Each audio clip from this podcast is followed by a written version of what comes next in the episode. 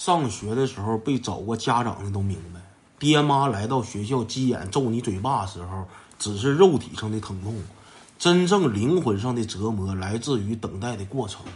我书也没少念，总结下来，等待的过程基本分为三种类型：有痛哭流涕悔不当初的，有抓耳挠腮惩罚自己的，还有双眼空洞生无可恋的。我跟他们都不一样，我是属于死猪不怕开水烫、没脸没皮的。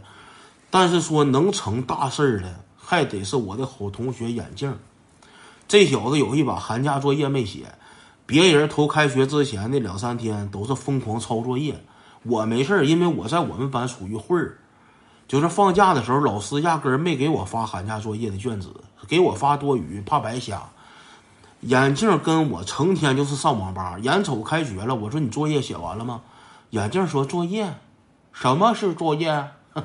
作业是什么玩意儿呢？我说哎，我说好，我说我就喜欢你桀骜不驯的样子。我说希望你开学之后也能这么狂。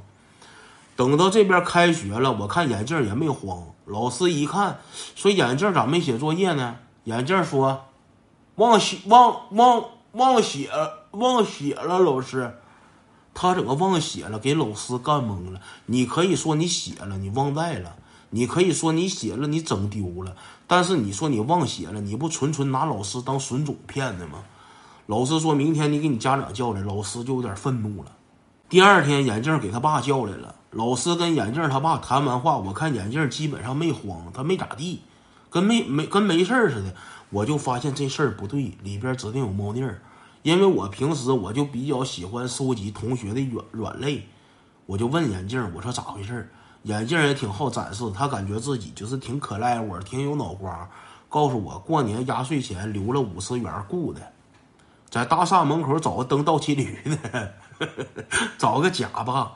眼镜的计划他自以为是天衣无缝，确实是挺完美，他这个计划确实挺完美，但是他低估了。不能说是低估，他高估了人性，高估了我的人性。兄弟们，我这人天天活就四个字吃拿卡要。我就拿这个事儿，我就威胁眼镜每天请我吃鸡柳。终于在一个礼拜之后，眼镜有点接受不了了，他有点爆发了，跟我整上磕磕巴巴，跟我整上爱咋咋地了。那么好，我上升前，你切记，兄弟们，我从来不是惯孩子人。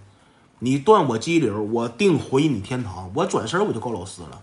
我说老师，眼镜他爸假爸有说法，有说法。老师没想到孩子这么淘，给他爹整来了。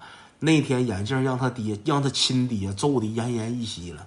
三个老师拦没拦住，给老师有点打害怕了。没见过这么打孩子的。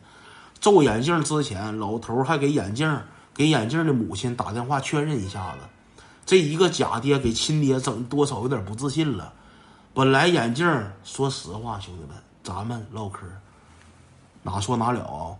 眼镜儿跟他爸长得不像，老头儿多少有点慌张，有点多心了。